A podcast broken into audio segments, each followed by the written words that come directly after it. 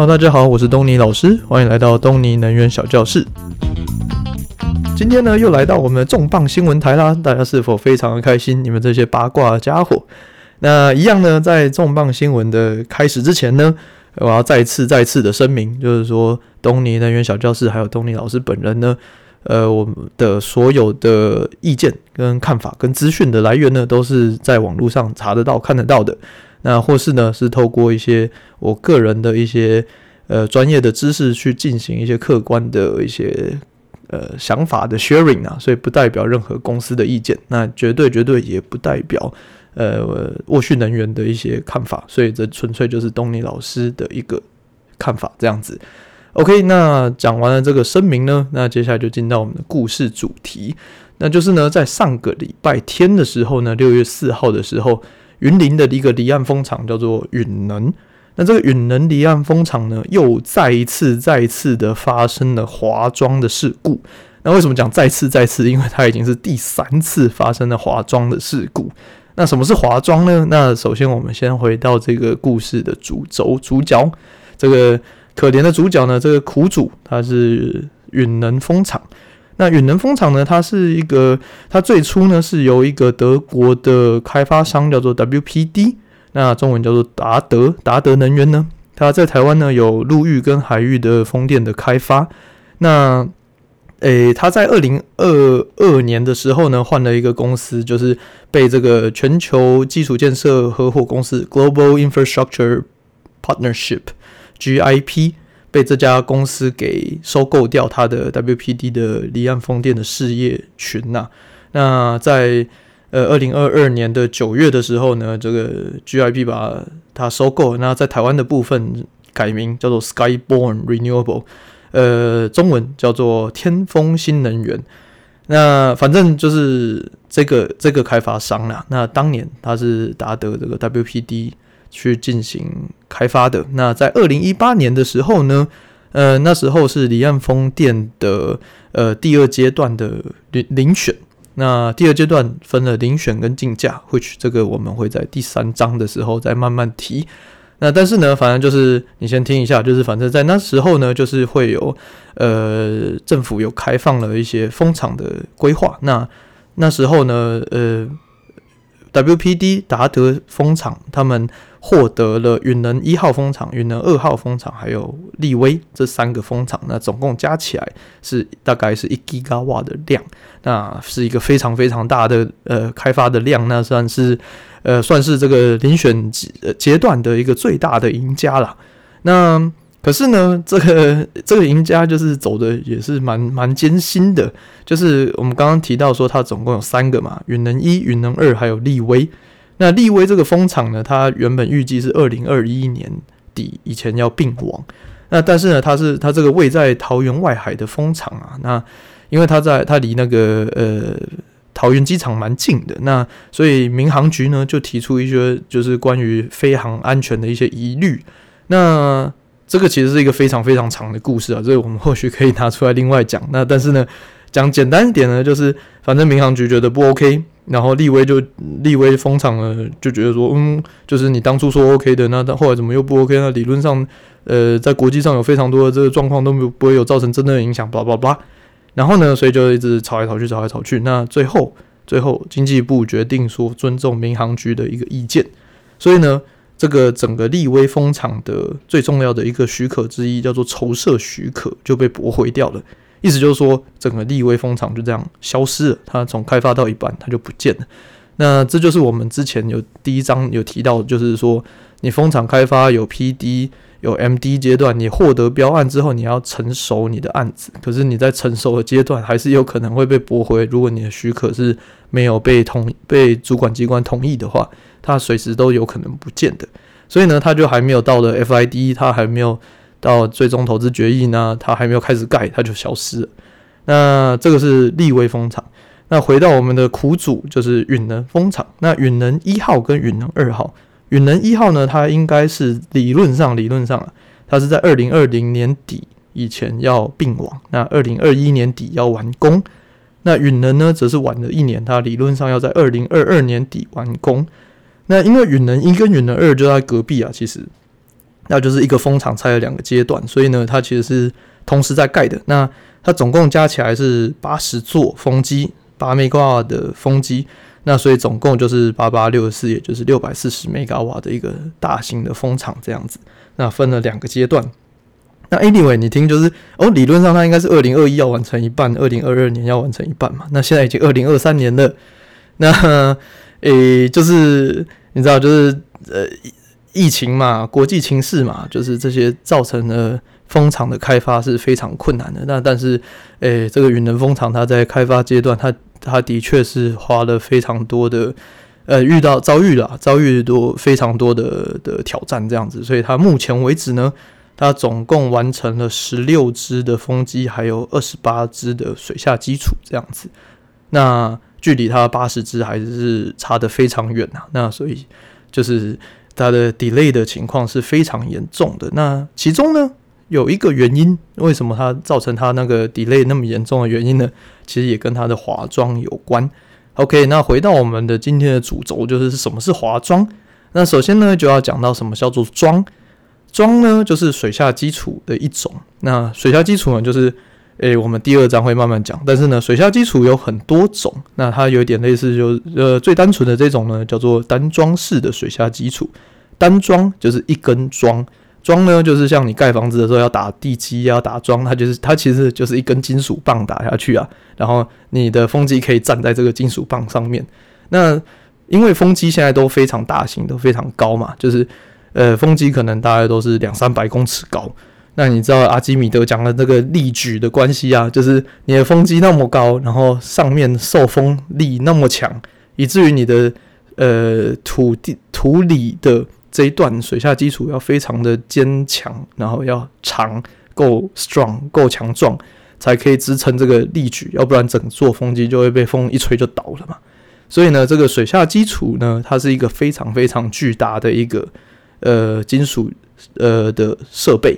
它需要就是，呃，单桩呢，意思就是说它是用一根桩打下去，然后就当完成了，它就是一根桩打下去，然后呢，水上不风机就直接盖在这个水上水下基础上面这样子。那这个单桩呢可以多大？它呢一般它的呃它的板它其实就是一个圆筒啊，铁钢铁的圆筒。那这个圆筒的直径呢可以达到大概十公尺左右，那它的长。可以达到大概七八十公尺长，所以它是一个很巨型、很巨型的一个钢筒这样子。那它厚度可以达到可能好几公分厚，所以你可以想象它就是一个超级大的铁桶，然后焊起来，然后焊一个超级长的一个钢柱这样子。然后呢，这根钢柱呢，大概会从呃九百到一千五百公吨左右的一个非常巨型的重量。那这个重量呢，就是。这就是一个很大的问题，那就是在允能啊，它就是有允能那么大根的一根基桩，然后放在海底上，呃，海床上，然后准备要开始打，然后打一打，然后呢，它就整根桩就陷入了土里面，它就消失在地平面之上，所以呢，它就整根被大地之母给吸收掉了，这个就叫做滑桩。那滑桩水，所以你可以想象，这是一个 非常非常惊人的一个状态，就是七八十公尺、一千吨的东西就这样，然后它就不见了，它就从这个世界上消失了。所以这是非常大条的事情啊。那更大条的事情是，它其实不是第一次发生，它其实在二零二一年的时候啊，他们的下包呃，他们的安装的统包商叫做呃，是从马来西亚的来的，那他们叫做呃，Spara 呃。Sapura，sorry，Sapura Energy，那这是一个呃蛮大的马来西亚的石油公司。那他们呃是做石，就是石油探勘的那个呃石油平台的，所以他没有太多的离岸风电的经验。那但是呢，毕竟他盖过很多海上的设备，所以他其实也是呃对于这海事工程也是蛮懂的。那可是呢，在二零二一年的时候呢，他就遇到这个华装的状况。那网络上呢有各种消息啊，那因为官方没有任何的资讯透露，那但是所以呢，就是我这边只能分享一些就是业界的一些网络资讯。那有人就说，哦，这是因为当初打桩的时候打太快，然后没有考虑到这个台湾地质的一些特性，所以呢，造成周围的土壤异化，就跟有点类似地震的时候，你对土壤施加一个压力，然后土壤可能会忽然变软，然后它就变像液体一样，然后你整根桩就会不见在这个土地之内这样子。那也有听到说，这个这个公司叫做 Sapura 这家公司，它有指控云能它所提供的土地的地质的探勘的资料是有问题的。那反正就在那边吵来吵去，那最终的结果也是没有公告的，所以就是我们都官方来讲，我们是不知道它的一个状态啦。那 anyway，就是在后来呢，又过了一年，也 就是在二零二二年的时候呢，在七月的时候，又发生了同一件事情，都就是换了一家呃这个安装的供应商，叫做那新的这一家呢，就是从阿布达比来的，就是阿联酋他们的。呃，一个公司，呃，一个国家，阿布达比。那他的公司呢，叫做 NPCC。那这个 NPCC 的公司，它也是一个非常非常大的呃国际的石油公司。那同样，它也没有呃离岸风电的经验。那他就来了台湾，然后帮忙来盖这个水下基础的部分。那如果呢，你有读这个东尼老师的 Medium 的一些文章，你就会发现说，在去年的几乎同时间，在二零二二年七月的时候，东尼老师也有写过一模一样的文章，在讲这件事情，就是因为当年在去年七月的时候呢，一样遇到这个机桩呃消失的状况。那嗯、一样呢，就是网络上呢就有各种传闻啊，然后这就有人讲到说，就是有可能是这个沉降的时间不足，什么意思？就是它其实是在。他其实还没开始打，他就只是放着，放在海床上，要准备开始打的时候呢，就整只装就消失了，就直接滑下去。那这其实是非常不可置信的一个情况。就理论上，它滑下去的话，应该也要有东西可以把它抓住，就是它不会就是让它直接放在海床上，然后不理它，它就整个人不见这样子。所以呢，这个事情后来也被呃各种呃去侦查。那呃，发生这种大型公安呢、啊，就一定要先暂停施工，然后去做各种侦查动作。那所以，因为连续遇到两次的这个呃这个机桩消失的一个事件，所以就是造成这个风场云能风场在在进行安装的时候呢，都需都会需要停工，然后需要等下一步的确定厘清了这个安全没有任何安全疑虑，然后对于这个主管机关有所交代之后呢。然后才可以，然后有什么预防措施啊之类，改善工程之类的，然后呢才可以继续做下一个工程。所以目前，所以呢，以至于就是这也是呃理由之一啦。为什么云南的风场就是有非常非常多的 delay 这样子？那到现在呢，它已经完成了二十八座风呃水下基础，十四呃十六座的风机这样子。那但是呢，它又在二零二三年的六月，也就是今年六月呢。又遇呃，又是同一家阿布达比的那家公司，叫做 NPCC 嘛。那他又遇到同样的一个打桩消失的一个滑桩的事件发生。那如果我们来讲的话，它就是二零二一年、二零二二年、二零二三年，就是连三拉三，每一年都遇到一模一样的状况。这只其实是已经是世界首例了，就是从来没有遇过任何一个风场会这样子的发生。那上一次发生在台湾呢，是呃台电一期的。风场，那台电一期的呃，在彰化外海的一个风场，那它是比较小型的机桩，它是呃，它是呃，它的 scale，它的它的大小呢是小非常多，它不是单装的，它是管架式水下基础，那它是有一个管架放到水里，然后会有三四支桩去比较小型的桩去打，那也一样遇到这个滑桩的状况，可是它的。呃，它的比例啊是是小很多的，所以状况不太一样。那但是呢，它也是有遇到滑桩。那但是呢，从来没有，就是不止台湾，就是全世界的风场来讲，从来都没有任何呃有一个风场有遇到三次滑桩的这个现象，这确实非常的不可思议。而且考虑它现在装了二十八座，就遇到了三次，那这个几率我们打几率，大概是有十趴左右的几率啊。那这其实是要要非常谨慎的，因为它其实还有五十二 座要盖的。那其实是就是，当然不是用这样等比去算啊，只是说这个发生率是一个非非常的高啊。就是其实理论上，像台湾目前呢已经盖好的有海洋风场、有海能风场，然后有大彰化在、呃东南西南已经完成了呃，大概一百座风风机，然后呢，离岸一起，台电离岸一起，目前这一些全部就只有一次，就是台电一起的那一次的打桩出了问题。那云能风场一个风场二十八座就遇到三次，这其实是一个非常非常非常非常高的比例啊。那这时候你可能就会问说，诶、那为什么他那那那个就那么容易遇到滑桩？那这个其实有。众说纷纭的说法了。那我们用一个比较物理性的思考来来探讨这件事情。好的，就是你想象啊，就是一个那个不知道大家有没有吃过那种焦糖布丁，就是布丁呢上面有烤一层焦糖，然后它那个是硬硬脆脆的焦糖这样子。然后呢，你拿钉子要去钉它，你以为下面是木木板，然后结果你一钉才发现啊，它其实是焦糖布丁，那下面是软的。所以呢，你可能一敲它就整根整根钉子就陷下去，就消失了。那这就是一个滑桩的状况嘛。那如果发生这种状况，你可以想象说问题出在哪？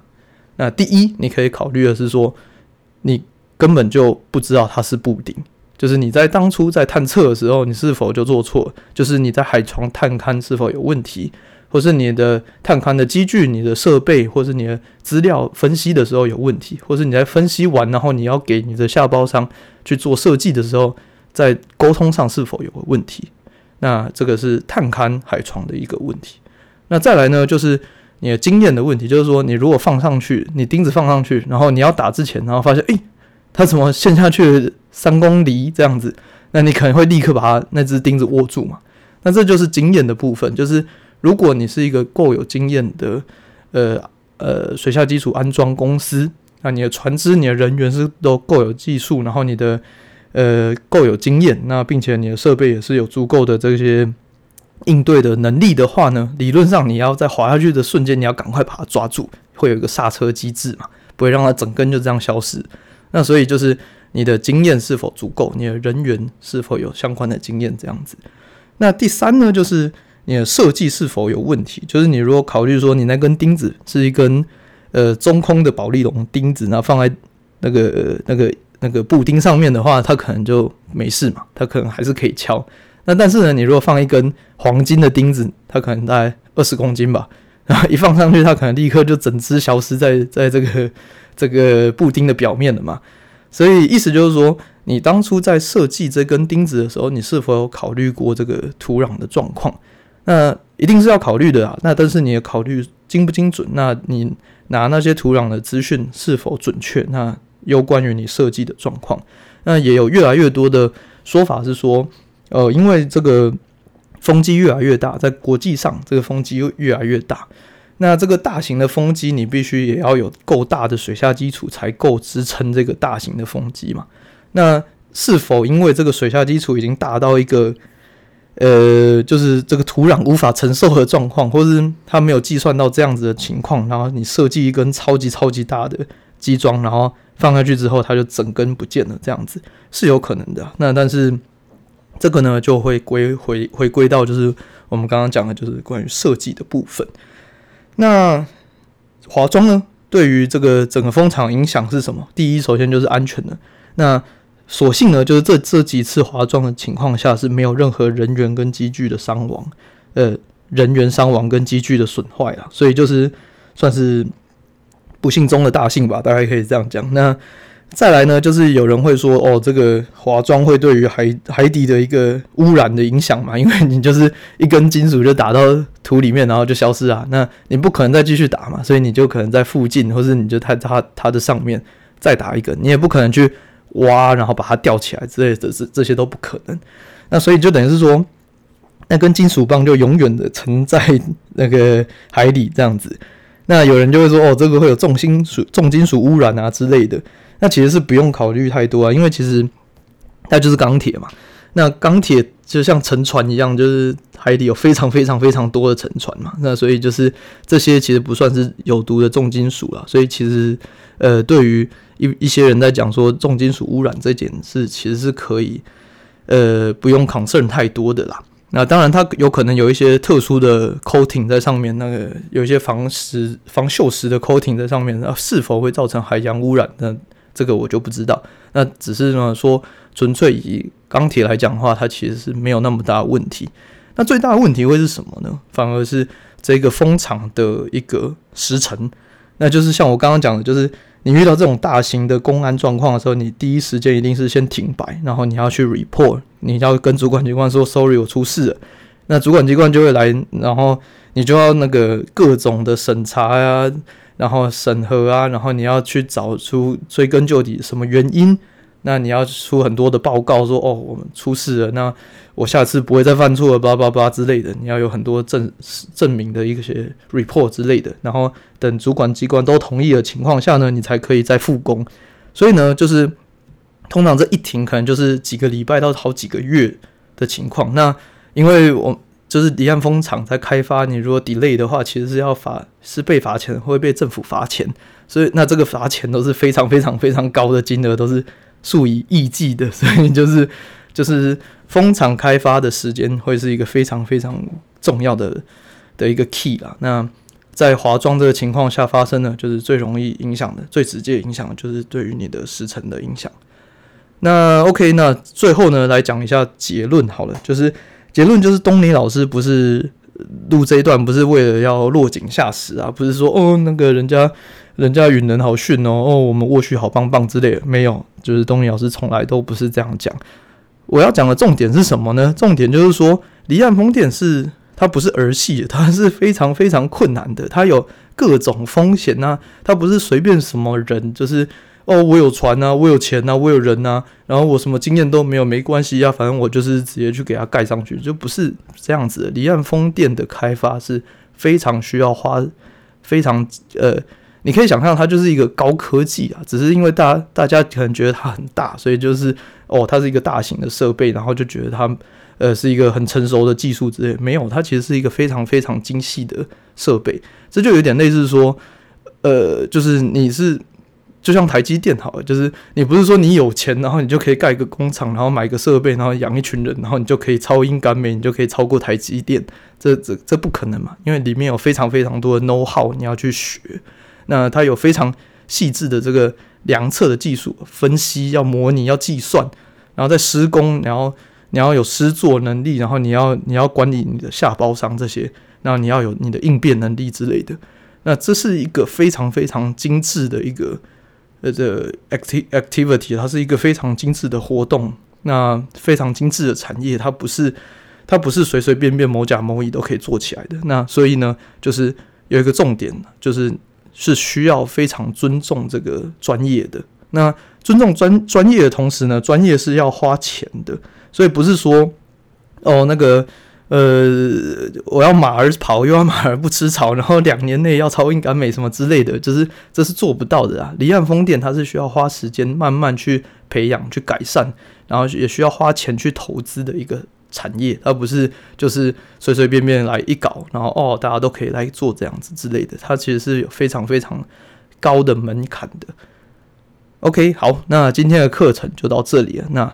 大家如果有什么资讯的话，也可以跟东尼老师分享。如果有知道一些东尼老师不知道的事情的话呢，也欢迎在呃透过 Facebook 或是 Instagram 呃和东尼老师联络。那再次重申，就是以上所有所有的东西都是我网络上查到的，所以呢，就是跟我的公司，也就是沃旭能源呢，是完全没有任何关系的。那如果有什么问题呢，可以欢迎透过 Facebook Messenger 或是 Instagram。和东尼老师联络。好，那如果还有什么问题的话呢，可以和我联络。那如果没有问题的话呢，也欢迎透过 Apple Podcast 五星评论来 share 给其他的亲朋好友。好喽，那今天的课程就到这里喽，那下次见，拜拜。